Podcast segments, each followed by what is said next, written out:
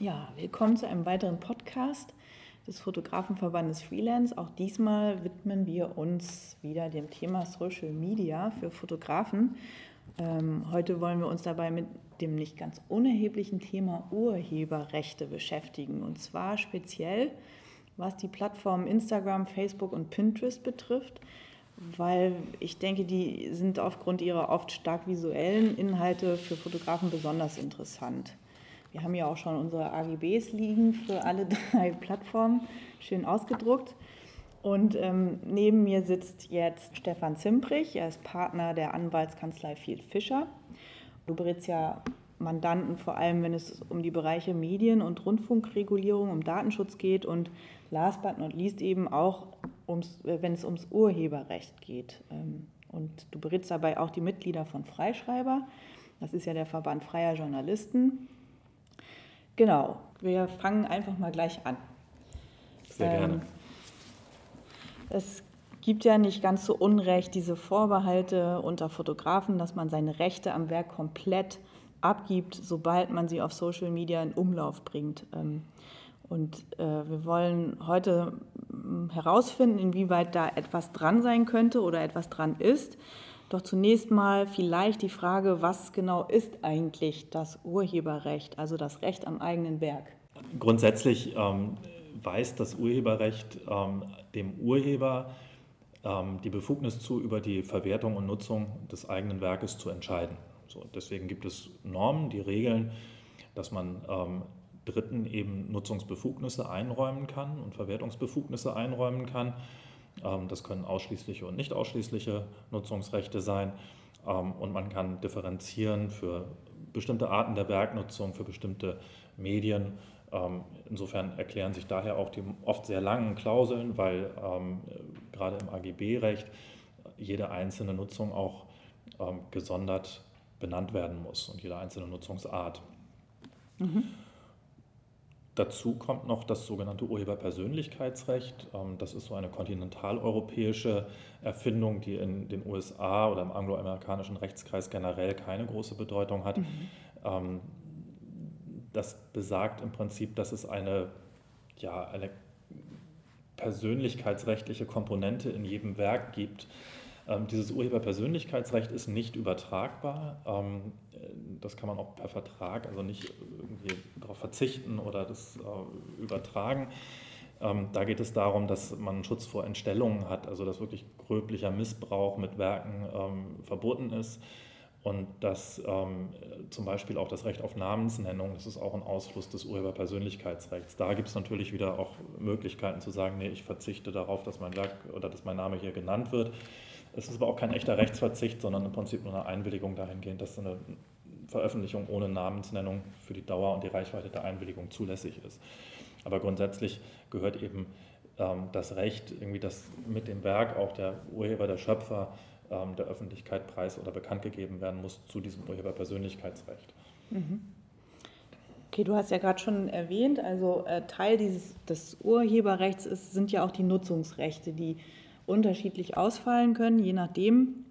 Ähm, da gibt es halt verschiedene Varianten. Ähm, welche Form dieses Nutzungsrechts trete ich denn jetzt als Fotograf ab, sobald ich die AGB oder sobald ich ein Profil auf den Sozi auf sozialen Plattformen wie Facebook, Instagram und Pinterest eröffne und damit die AGB ja anerkenne? Ja, also ich habe ja jetzt diese drei äh, AGB hier ähm, genau, vor mir liegen. Das ist ja die mal gesondert an. Ist ja schon ganz äh, gut, die äh, unterschiedlichen Formulierungen hier auch zu sehen.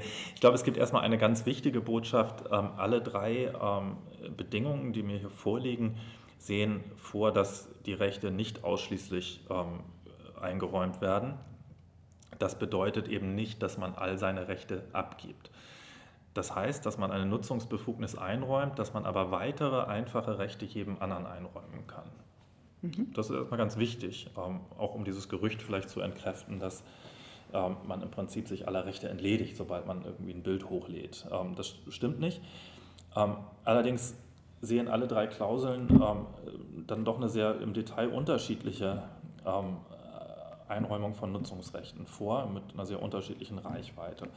Wir haben jetzt also festgestellt, es handelt sich um sogenannte nicht ausschließliche bzw. einfache Rechte. Das heißt, die Plattform darf damit etwas machen, kann mir aber wiederum nicht verbieten, auch wiederum anderen Dritten entsprechende Rechte einzuräumen. Es handelt sich in der Regel hier um gebührenfrei, ich glaube ja vollständig bezahlt bzw. gebührenfrei steht hier ähm, immer drin. Das ist so eine Formulierung, die lässt darauf schließen, dass es ursprünglich mal ähm, Formulierungen nach US-amerikanischem Recht waren. Mhm. Ähm, allerdings ist es auch unter deutschem Recht nicht ganz sinnlos, so eine Regelung reinzuschreiben. Es gibt im Urheberrechtsgesetz eine Regelung, die besagt, dass eigentlich jede Nutzung bezahlt werden muss. Mhm. Ähm, insofern kann man hier darüber nachdenken, ob das ähm, schon AGB rechtswidrig ist, wenn man hier per se statuiert, ähm, es ist ähm, eine gebührenfreie Lizenz. Auf der anderen Seite muss man sagen, dass das hier nur Nebenrechte sind. Das ist nicht der Hauptzweck der mhm. AGB, dass irgendwelche äh, Rechte übertragen werden. Das ist also nicht Teil des Leistungsaustausches. Ich gebe Geld und kriege dafür Nutzungsrechte, wie das beim üblichen Rechtevertrag von einem Fotografen möglicherweise der Fall ist für einen Auftraggeber, mhm. sondern die Plattformen benötigen aus technischen Gründen bestimmte Rechte, damit überhaupt die Plattform so funktionieren kann, wie sie funktioniert. Ja. Und da wird man dann wohl auch sagen müssen, dass ähm, das AGB rechtlich zulässig ist und dass ähm, hier diese Gebührenfreiheit auch in Ordnung geht. Ähm, es gibt hier Unterschiede. Ähm, Pinterest zum Beispiel sagt, ähm, dass die Nutzungsrechte nicht übertragbar und nicht sublizenzierbar sind. Für Pinterest? Für ja. Pinterest. Das heißt, dass Pinterest also nicht irgendwo hingehen darf und sagen kann, hier, ich habe übrigens diese tollen Fotos hier, ich kann dir daran Rechte einräumen, damit du damit was weiß ich auch immer machen kannst. Das ist bei Facebook anders. Facebook sagt, die sind übertragbar und unterlizenzierbar. Ähm, und bei Instagram? Bei, Instagram, Instagram, gehört inzwischen ja zu Facebook. Auch übertragbar 2012, und. Deswegen haben die auch ähnliche sind, ähm, genau, das, Richtlinien. Das sieht äh, relativ ähnlich aus hier. Ähm, bei Facebook erklärt sich das ein Stück weit aus der Funktionalität äh, des äh, Social Networks. Ähm, bei Facebook kann man ja nicht nur Beiträge liken, also anzeigen, dass einem das gefällt, sondern man kann sie auch teilen. Wenn man sie teilt, dann wird man wohl rechtlich dazu kommen müssen, dass derjenige, der teilt, dann auch wieder selbst eine Veröffentlichung vornimmt. Selbst wenn das Ganze noch alles innerhalb der Plattform stattfindet, aber rechtlich würde ich dann, wenn ich also einen Beitrag nehme, ihn teile, meinen Kommentar dazu abgebe, wäre ich dann derjenige, der diesen Beitrag veröffentlicht auf Facebook. Das heißt, Facebook braucht das Recht, mir ein entsprechendes Nutzungsrecht einräumen zu können, damit ich überhaupt diese Teilenfunktion in Anspruch mhm. nehmen kann. Bei Instagram lädt man ja auch idealerweise seine eigenen Fotos hoch, damit die geliked werden und damit man vielleicht auch den einen oder anderen Follower noch bekommt, der auf der Gesamtgalerie vielleicht entdeckt, hm, das ist was, was gefällt mir, da möchte ich ja. alles sehen. Also der folge ich der Person.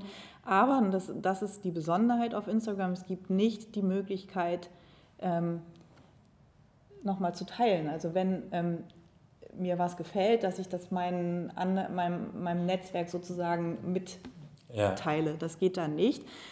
So, jetzt gibt es aber, und das finde ich halt ähm, fragwürdig, es gibt besondere Apps, die man sich runterladen kann und durch die ein Repost möglich ist.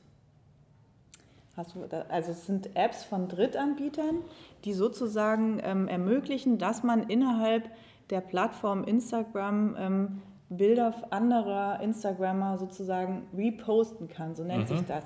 Dann taucht unten links so ein kleiner Vermerk auf mit dem Hinweis, von wem das ist. Das ist dann der Instagram-Name von der Person, von dem dieses Bild kommt. Das ist ja. sozusagen der Hinweis auf den Urheber. Ja. Aber die Frage ist halt, ist das nicht kopieren? Weil ich erlaube dieser Drittanbieter-App, das Foto auf mein Smartphone runterzuladen mhm. und dann lade ich es wieder hoch.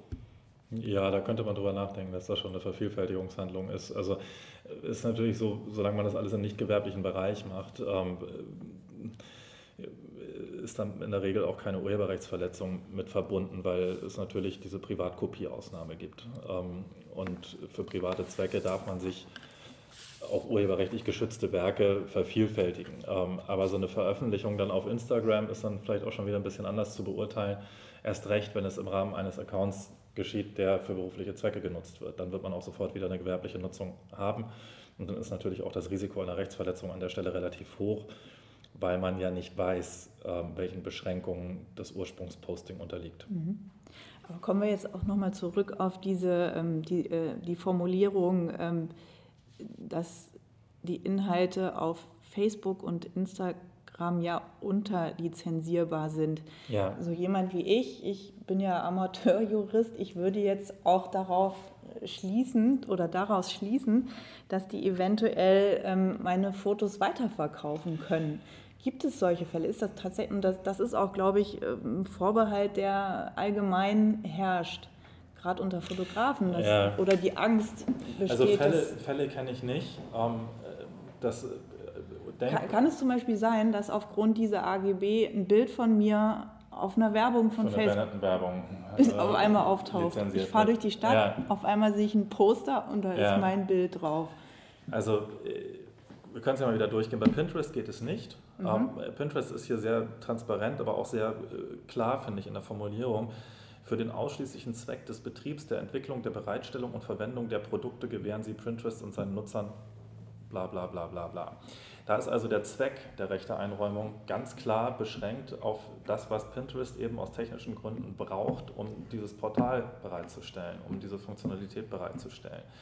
Bei Facebook ist das natürlich ähm, sehr viel weicher. Hier wird im Prinzip nur gesagt, welche Rechte man einräumt, aber nicht für welchen Zweck man sie einräumt. Ähm, insofern kann man jetzt daran denken, dass nach dem Wortlaut dieser AGB-Klausel hier irgendwie sehr viel möglich wäre.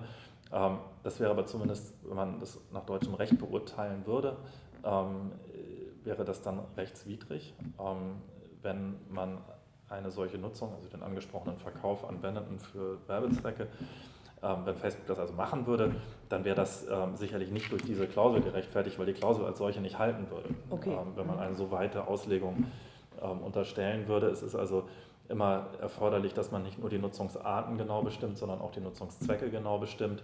Und es gibt eine Regel im Urheberrecht, die sogenannte Zweckübertragungsregel.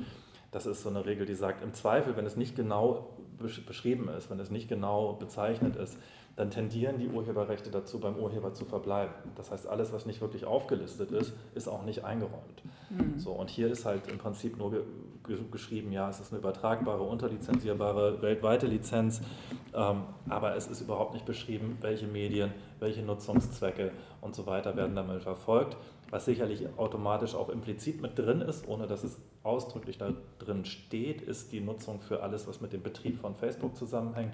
Was sicherlich nicht mehr mit drin ist, ist die Nutzung für überhaupt nicht mit Facebook verwandte Zwecke, namentlich ich mache jetzt eine Bilddatenbank auf und verkaufe alles, was über Facebook reingeht, irgendwie am anderen Ende. Das könnte ja Zukunftsmusik sein. Wir wissen ja nicht, was Facebook noch alles plant in seinem Genau, dann müssten Sie aber dies, dann müssen Sie, Sie diese Klausel anpassen. ändern ähm, und Sie können das auch nicht äh, retrograd machen, ohne dass so. Sie eine entsprechende Einwilligung des Nutzers dann einholen. Also da müsste man schon sehr ausdrücklich auf die Nutzer zugehen und sagen, übrigens, ich möchte jetzt mehr Rechte haben, als ich mir bisher habe geben lassen und das soll auch für alles gelten, was du mir bisher gegeben hast. So, und wenn dann der mhm. Nutzer da sagt, okay, Checkbox, ja, mache ich, ähm, dann kann man darüber sprechen, ob das so funktioniert. In der Regel würde das aber so funktionieren, dass ab Zeitpunkt X dann eben neue AGB ähm, ausgespielt werden. Auch da ist ein Zustimmungserfordernis, damit die gelten. Ähm, mhm. Und ähm, auch da müsste Facebook also auf seine Nutzer zugehen und sagen, übrigens, wir wollen jetzt Getty 2.0 mit unseren Nutzerdaten machen und alles verkaufen äh, am Backend, äh, was wir haben. Und äh, wenn du weiter Facebook nutzen willst, dann musst du damit jetzt leben. Ähm, okay, verstehe. Mhm. Ähm, genau, also brauchen wir da jetzt nicht groß Angst zu haben, dass irgendwie unsere Fotos oder Fotografen brauchen in der Regel nicht, nicht zu fürchten, dass Facebook irgendwas mit den Fotos macht und damit Geld verdient sozusagen. Die Frage ist, glaube ich, auch vielmehr besonders bei äh, so Plattformen wie Pinterest, die ja auch, wie gesagt, immer so ein bisschen als die größten Buhmänner dargestellt werden, weil es eben ähm, ja, das Geschäftsmodell basiert darauf, dass der Nutzer sich alles Mögliche aus dem Internet zusammenklaubt und das sozusagen mit einem PIN versieht und auf dieser Plattform postet bzw. Ähm, dort zeigt und andere können es wiederum verwenden und auch, auch wieder auf ihre Pinwände packen und so weiter. Ähm, da ist ja eigentlich das Problem vielmehr, dass der User hier oftmals ohne Wissen oder vielleicht auch ohne Gehwissen ähm, sich einfach Sachen aus dem Netz zieht, wozu er eigentlich gar nicht das Recht hat. Ja. Und dass Pinterest dagegen gar nichts macht. Sondern genau, dass also, ja, das ist also eine ganz geschickte Risikoabwälzung, die Pinterest da vornimmt. Ähm, Pinterest sagt ja im Prinzip, Nutzer, du bist selbst dafür verantwortlich zu prüfen, dass du die Rechte hast, die du brauchst, um das Foto bei uns hier zu veröffentlichen. So, und da kann man jetzt irgendwie sicherlich davon ausgehen, dass das vielleicht in 5% der Fälle tatsächlich geprüft wird. Und in allen anderen 95% der Fälle der Nutzer einfach irgendwas aus dem Netz nimmt und äh, dann sagt, oh, das kann ich ja auch gut bei Pinterest veröffentlichen. Nun ist es aber auch wiederum so, dass es ähm, EuGH-Rechtsprechung gibt, ähm, wonach die Entscheidung, etwas in, im Internet zu veröffentlichen, dann eben auch die Entscheidung ist, es im Internet zu veröffentlichen mhm. und nicht eben in, auf einer Webseite im Internet zu veröffentlichen oder auf einem Kanal im Internet zu veröffentlichen. Ähm, und dass man keinerlei ähm, neue Öffentlichkeit erreicht, wenn man es auf einem anderen Kanal im Internet veröffentlicht. Insofern ist vielleicht auch die Vermutung gar nicht so falsch, dass ähm, eine einmal erfolgte Veröffentlichung im Internet dann dem Nutzer auch hinreichende Gewissheit gibt, dass er das auf einer anderen Internetplattform durchaus auch zugänglich machen darf. Jetzt kommen wir aber wieder ins Problem des also tatsächlich die Frage, liegt überhaupt eine urheberrechtliche Nutzung vor oder nicht? Ähm, in diesen EuGH-Fällen war es immer so, dass nicht das Bild genommen und kopiert wurde oder das Video oder der Inhalt ähm, und woanders nochmal neu veröffentlicht Kannst wurde. Kannst du da mal ein Beispiel nennen? Was ist also vom Europäischen Gerichtshof Das gelandet? waren zwei, zwei Fälle. Das, einmal hieß das Bestwater, ähm, da ging es um ein Werbevideo auf YouTube, das ein Wettbewerber sozusagen für seine eigene Homepage auch eingebettet hat und da lag der entscheidende Unterschied. Eingebettet. Eingebettet. Mhm. Ähm, er hat also nicht äh, das Video genommen, kopiert, auf die eigene Webseite gespeichert, mhm. sondern er hat einfach nur den Embedded Link gesetzt, den ähm, YouTube zur Verfügung gestellt hat, ähm, sodass die Veröffentlichung auf YouTube zwar in einem anderen Kontext angeguckt werden konnte, aber es war immer noch die Veröffentlichung auf YouTube. Ähm, was ganz ähnliches ist. Ähm, Wie hat der Europäische Gerichtshof dort der hat äh, entschieden, dass die einmalige Veröffentlichung okay. ist es okay, weil es keine mhm. neue Nutzung darstellt. Mhm. Wenn man, es bleibt die ursprüngliche Nutzung irgendwie auf YouTube und es keine neue Öffentlichkeit hergestellt. Da war der Fehler, das auf YouTube zu veröffentlichen und somit zuzustimmen, dass es geteilt werden kann. Genau. Ja. Ähm, und rein aus einer rein urheberrechtlichen Betrachtung, ohne dass es jetzt eine Zustimmung gibt oder so, sondern einfach der, der EuGH hat sich da auf eine sehr formalistische Position gestellt und hat gesagt, Internet ist Internet und Internet ist alles und alle können gucken und ähm, im Internet gibt es keine neue Veröffentlichung, nur weil ich einen anderen Frame drumherum bastel. So. Mhm. Ähm, und in, in, ganz ähnlicher Richtung gab es einen anderen Fall aus Schweden, ähm, da ging es tatsächlich auch um Zeitungscontent, ähm, Svensson, ähm, und da gab es auch einen Deep Link hat man das genannt, ähm, also im Prinzip ein in einem Frame eingebettetes Fenster auf diese Webseite mhm. der Zeitung. Dagegen ist die Zeitung vorgegangen und auch da hat der EuGH gesagt, nee, tut uns leid, irgendwie ist es äh, embedded ähm, und solange ihr nicht Zugangsbeschränkungen baut ähm, und das irgendwie im Prinzip offen abrufbar haltet, solange ist da urheberrechtlich nichts zu holen. Sehr interessant, aber es gibt, äh, ich erinnere mich auch oder habe zumindest gelesen von diesem Europäischen Gerichtshofentscheid ähm, mit der Bildzeitung. Ist dir das ein Begriff? Also, dass ein Fotograf, ich habe mir das hier aufgeschrieben, ein Fotograf, was ist dagegen vorgegangen, dass ähm, eine Fahrschulenbesitzerin einen Artikel von der Bild verlinkt hat da ging es, glaube ich, um irgendeinen Rennfahrer und dieser Fotograf hatte halt ein Foto von diesem Rennfahrer in diesem Artikel, den der auf der Bild-Website äh, erschienen ist, die auch mit ähm, Teilfunktionen ausgestattet war und diese Fahrschulbesitzerin hat einfach diesen Artikel ge, äh, also äh, verlinkt. verlinkt in der Vorschau auf Facebook ist sein Foto aufgetaucht mhm. und er hat dagegen geklagt, dass er als Urheber mhm. nicht genannt worden ist mhm. dieser, und hat gewonnen. Ja, also es gibt da tatsächlich jetzt ähm, auch vom EuGH noch sehr ähm, Entscheidungen zur Verlinkung, ähm, so, die im Prinzip sagen, ja, eine Verlinkung kann eine Urheberrechtsverletzung darstellen. Und das ist, eine, ist ein Paradigmenwechsel. Ähm, wir hatten also seit 2003, seit der Paperboy-Entscheidung des Bundesgerichtshofs, hatten wir eigentlich immer den Grundsatz, Linken ist frei, keine mhm. Urheberrechtsverletzung. Und erst im letzten Jahr hat der EuGH ähm, geurteilt, dass es ähm, unter bestimmten Umständen eben doch eine Urheberrechtsverletzung sein kann. Und es gab jetzt auch erste Urteile in Deutschland, die auf Basis dieses ähm, EuGH-Urteils erste nationale Urteile erlassen haben. Und wir wissen im Moment nicht ganz genau, wie das zusammengeht mit der Bewertung irgendwie aus diesem Svensson- und Bestwater-Fall. Ähm, weil im Prinzip Linken eigentlich noch viel weniger ist als Embedden. Mhm. Ähm, aber da haben wir jetzt zwei wirklich sich gegeneinander überstehende Rechtskonzepte irgendwie und wissen auch noch nicht so ganz genau, wie wir damit umgehen sollen. Rechtlich. Mhm. Es ist, ist, wirklich zum Teil auch nicht mehr wirklich nachvollziehbar, nicht was da passiert. Ja. Ja, also immer noch ein, auch ein Graubereich wahrscheinlich, wo man sich erstmal auch auf internationaler Ebene einigen muss. Wie, wie mit solchen naja, Fällen. was heißt einigen? Also das also, ist natürlich immer eine Auslegung des bestehenden Rechts, die da vorgenommen wird. Und die Frage, ob eine, tatsächlich eine Veröffentlichung erfolgt oder eine öffentliche ja. Zugänglichmachung erfolgt durch irgendwie das Setzen eines Links. Und da kann man sich Umstände vorstellen, in denen das der Fall ist. Zumindest der EuGH kann sich diese Umstände vorstellen. Es ist eine Gewerblichkeit immer erforderlich ähm, äh, und ähm, eine gewisse Intensität. Was der EuGH sicherlich nicht machen wollte, ist das private Verlinken irgendwie einschränken. Ähm, das ist, kommt relativ deutlich raus aus dem Urteil.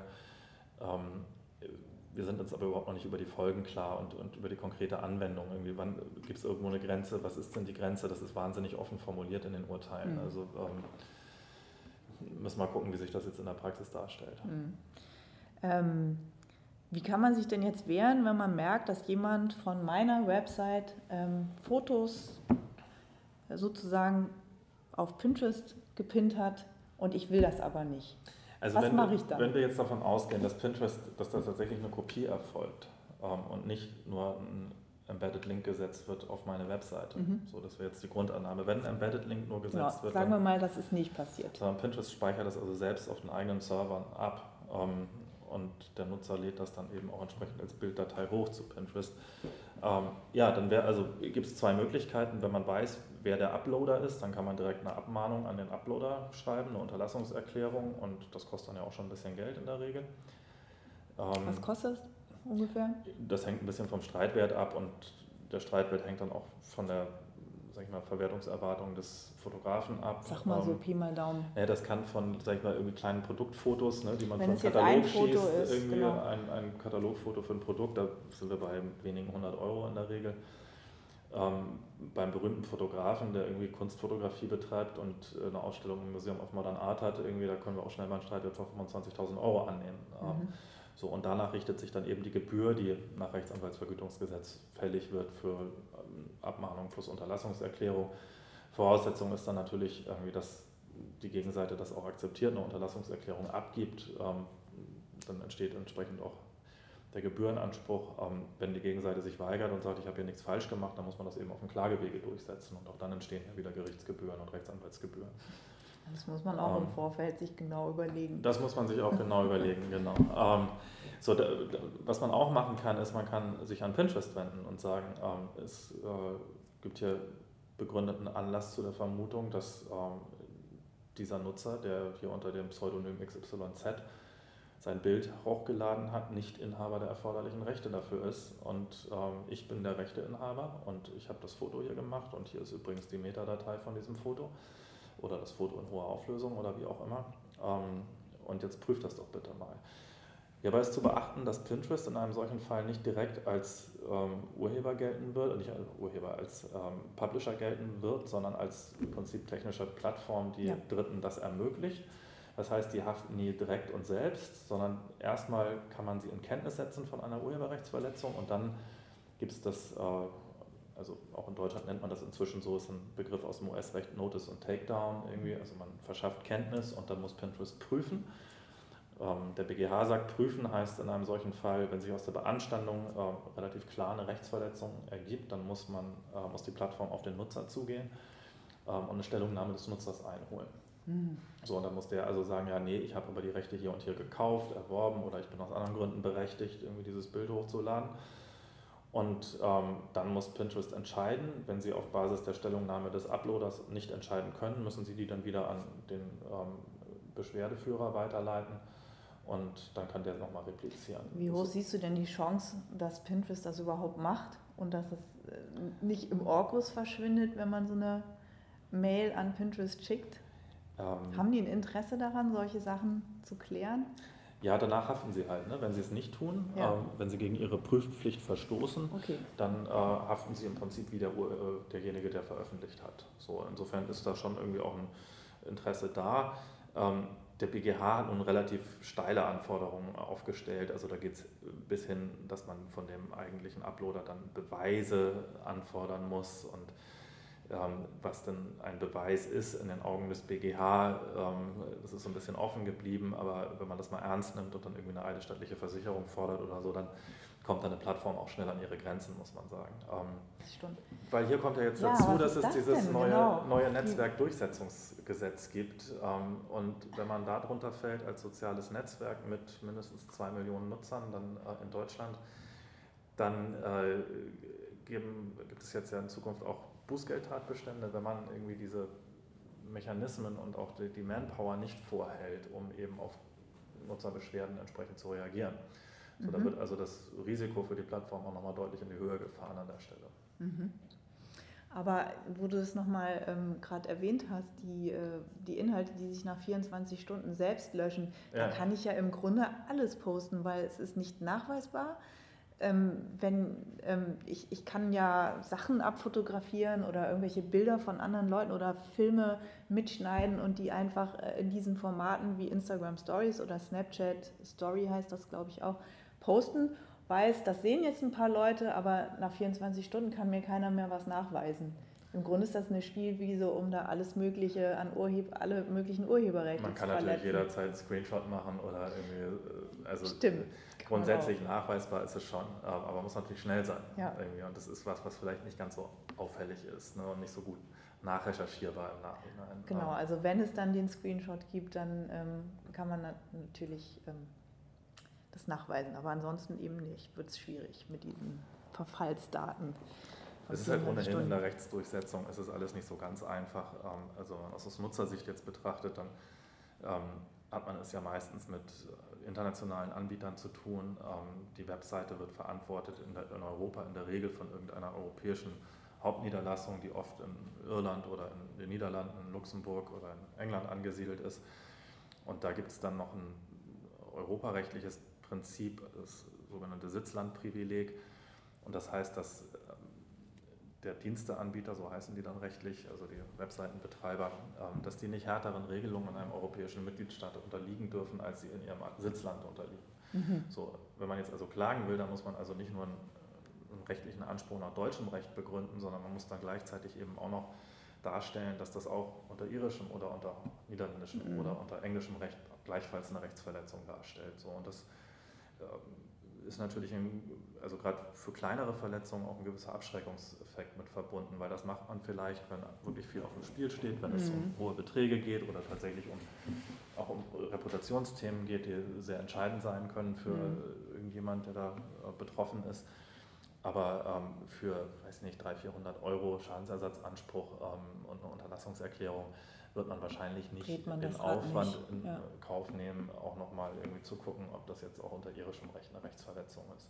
Ja. Ähm, sag mal, und ich wollte noch mal mit dir darüber sprechen, dass ja die AGB der einzelnen Plattformen ja auch jederzeit verändert werden können, beziehungsweise ähm, in der Regel behalten sich die Plattformen ja selbst vor, also über wesentliche Änderungen wollen sie die Nutzer auf jeden Fall aufklären. Ja, das So steht das alles da nicht. drin. Das hält Aber, nicht genau. Das ist, äh, das ist Quatsch. Kann das Also- sein, Sie können mir jetzt was verschweigen, wenn, wenn Sie eine Änderung, die Ihnen, wo Ihnen nicht so wirklich in den Kram passt, dass das die Nutzer erfahren, können Sie mir das auch verschweigen? Nee, das geht doch gar nicht. Also äh, diese ganzen Klauseln, die sind alle unter deutschem Recht nicht durchsetzbar. Okay. Ähm, Das ist alles ein Verstoß gegen AGB-Recht. Äh, Normalerweise müssen Änderungen äh, kommuniziert werden und man braucht eine Zustimmung der Nutzer. Aber wie, wie ist denn das, ähm, wie ist denn das machbar? Das ist ja gar nicht machbar, weil viele Leute lesen ja gar nicht, selbst wenn sie eine E-Mail-Benachrichtigung bekommen, hier werden gerade, wir haben unsere AGBs angepasst, lesen Lesen sich jetzt die wenigsten durch und Genau. vor allem auch das Kleingedruckte wird ja im Ja, Grunde nicht gelesen. Also da kommen wir jetzt ein bisschen in den Graubereich. Meistens äh, löst man das dann so, dass man sagt, ja, wir bitten Sie um Ihre Zustimmung und dann schreibt man dahinter, ähm, wenn Sie die Plattform äh, 30 Tage nach Bekanntgabe der Änderungen erneut in Anspruch nehmen, so. dann stellt das ihre Zustimmung dar. So, und das mhm. ist dann so eine Fiktion, eine Erklärungsfiktion. Das ist ein bisschen eine Grauzone. Also mhm. da, da gibt es gute Gründe zu sagen, ja, das muss auch irgendwie so gehen, weil genau das, was du gerade gesagt hast, ähm, ansonsten hätte man mit jeder Änderung wahrscheinlich 50 Prozent seiner ja. Nutzer verloren. Ähm, und das ist schon also wirtschaftlich ein enormes Erschwernis dann. Ähm, und auf der anderen Seite muss man natürlich schon sagen, einfach irgendwas unterjubeln geht halt auch nicht. Ähm, insofern muss da irgendwie ein Mittelweg möglich sein. Ich meine, dass das ein ganz, ganz guter Mittelweg ist, zu sagen, man hat eine Widerspruchsmöglichkeit ähm, äh, für eine gewisse Frist, die einfach mhm. eingeräumt werden muss. Dann schließt sich aber auch wieder die Frage an, was macht man denn mit den Leuten, die widersprechen? Muss man den gleich kündigen mhm. oder laufen die dann unter den alten Bedingungen weiter? Irgendwie das erschwert natürlich auch wieder das Vertragsmanagement. Man muss dann plötzlich mehrere Gabelungen. Je mehr Aktualisierungen man hat, hat man immer unterschiedliche Gabelungen, ähm, die verwaltet werden müssen, rechtlich verwaltet werden müssen. Das ist auch ein Ding der Unmöglichkeit bei mehreren mhm. Millionen Nutzern. Ähm, die Kündigungsmöglichkeit oder die sag mal, Kündigungszwang ist auch nicht schön, ähm, weil man dann eben einfach Nutzer rausschmeißen muss. Insofern äh, ist das alles ein ganz schwieriges Feld, ja. wie man mit Änderungen in AGB umgeht. Ja.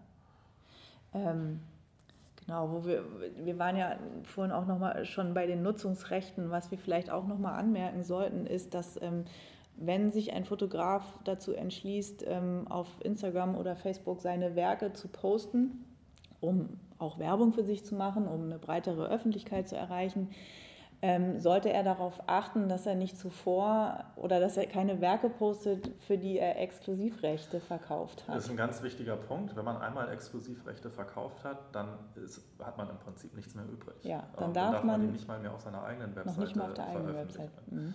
Außer man hat sich in dem entsprechenden Vertrag sozusagen wieder rückwärts irgendwie ein einfaches Nutzungsrecht für diesen Zweck einräumen lassen. Gleichzeitig muss man auch sagen, und vielleicht noch wichtiger, wenn man einmal irgendwas auf Pinterest veröffentlicht hat, dann kann man auch danach kaum noch ausschließliche Nutzungsrechte einräumen. Ähm, Warum? Man hat ja schon einfache weggegeben. Okay. Also man ja. kann die dann nur belastet mit diesem einfachen ja. Nutzungsrecht an Pinterest weiter ja. veräußern. Ne? Man kann natürlich den Rest ausschließlich vergeben, aber dann immer in Klammern. Und übrigens habe ich das schon auf Pinterest veröffentlicht. Das ist ganz wichtig, glaube ich, dass ähm, Fotografen sich genau. da also, im Klaren drüber sind. Ja, weil es ist ja mhm. häufig so Auftragsproduktion, da ist natürlich die Erwartung, dass das äh, auch ein ausschließliches Nutzungsrecht gibt dann ähm, und das auch umfassend ist, also alle Nutzungsarten umfasst, alle Medien umfasst, ähm, Nutzungszwecke auch umfasst. Ähm, das wird dann schwierig. Mhm. Ähm, insofern sollte man mit Produktionen, wo man sich noch eine ja, exklusive Verwertung erhofft, sollte man also nicht mit in sozialen Netzwerken hausieren. Sparsam sein. Ja. Immer das Kleingedruckte lesen. Ja. Sich. Der mal einen Anwalt anrufen. Nee, genau. Okay. Hast du noch eine Idee, was man, was, was du auf jeden Fall noch. Ach ja, was vielleicht noch interessant ist. Ähm, die Tatsache, dass sobald man sich abmeldet von einem Social-Media-Profil, ja. heißt das noch nicht, dass auch die ganzen Inhalte, die man gepostet hat, plötzlich weg sind. Denn sobald die einmal geteilt worden sind, behalten sich alle drei Plattformen, ja. wie ich gelesen habe, behalten sich das Recht vor, diese Inhalte weiterhin ja. in Umlauf zu lassen. Also das ist jetzt grundsätzlich nichts wahnsinnig Ungewöhnliches. Ne? Das ähm, würde man normalerweise als unwiderrufliches Nutzungsrecht bezeichnen ja. oder unwiderrufliche Rechtseinräumung. Nun ist es hier, glaube ich, nicht ganz so hart gemeint, sondern bei Pinterest steht ja Aber es ist etwas, dessen man sich bewusst sein muss. Ja, also ja. mit einer Kündigung Das wird, glaube ich, auch nicht. oft nicht gelesen ja, eben. Ne? Aber das, das entfällt mit einer Kündigung nicht. Also ähm, interessant ist halt bei Instagram dass, äh, und wahrscheinlich auch bei Pinterest, dass dieses Risiko der Rechtsprüfung ähm, komplett auf den Nutzer abgewälzt mhm. wird und dass die äh, Plattform im Prinzip auch, äh, all diese Geschäftsmodelle, die sind ja irgendwie auch erwünscht, das ist ja irgendwie auch eine Fortentwicklung, äh, was die Geschäftsmodelle angeht und äh, soziale Netzwerke sind dann tatsächlich auch ein, ein, starker Ausdruck irgendwie der zunehmenden Bedeutung des Internets und irgendwie eine, eine Möglichkeit, irgendwie die technischen Möglichkeiten, die das Internet bietet, eben auch sinnvoll zu nutzen. Ähm, und der Gesetzgeber hat darauf ja reagiert, indem er sagt, ja, du bist als Plattform ein Stück weit privilegiert. Ähm, du haftest nicht direkt eine, als eigene Veröffentlichung, sondern du haftest im Prinzip nur sekundär, wenn du solche Prüfpflichten verletzt. Und mhm. dafür ist erstmal erforderlich, dass dir irgendwie eine Beanstandung zugetragen wird.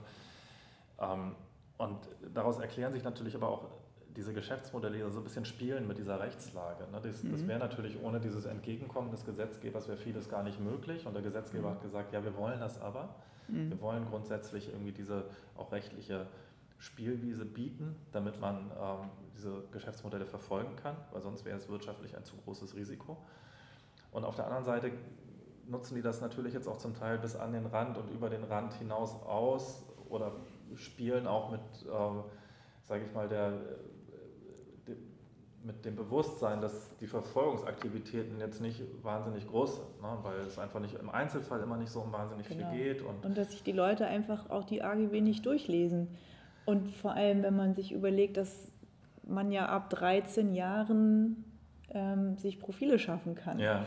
Äh, hast du gehört von dieser Anwältin? Das war eine Engländerin, die halt die Instagram-AGB für Kinder übersetzt, übersetzt hat, damit ja. das mal ja, irgendwie klipp und klar ja, Ganz, hübsch, ganz hübsche Idee. Also selbst der Gesetz Aber ich glaube, für Erwachsene war das auch ziemlich gut, das mal für, in Kindersprache zu lesen, weil das das nochmal viel klarer zum Tragen gebracht hat, was da eigentlich also man muss sagen, dass selbst der Gesetzgeber ja eigentlich davon ausgeht, dass AGB nicht gelesen werden, weil sonst gäbe es nicht das Verbot überraschender Klauseln. Das kannst du ja nur äh, überhaupt nutzen, so ein Verbot, wenn, mhm. wenn du davon ausgehst, dass das eh niemand liest. Dass alle Leute oder viele Leute ähm, sowieso allergisch reagieren, sobald sie irgendwo Kleingedrucktes sehen. Rechtstexte, genau.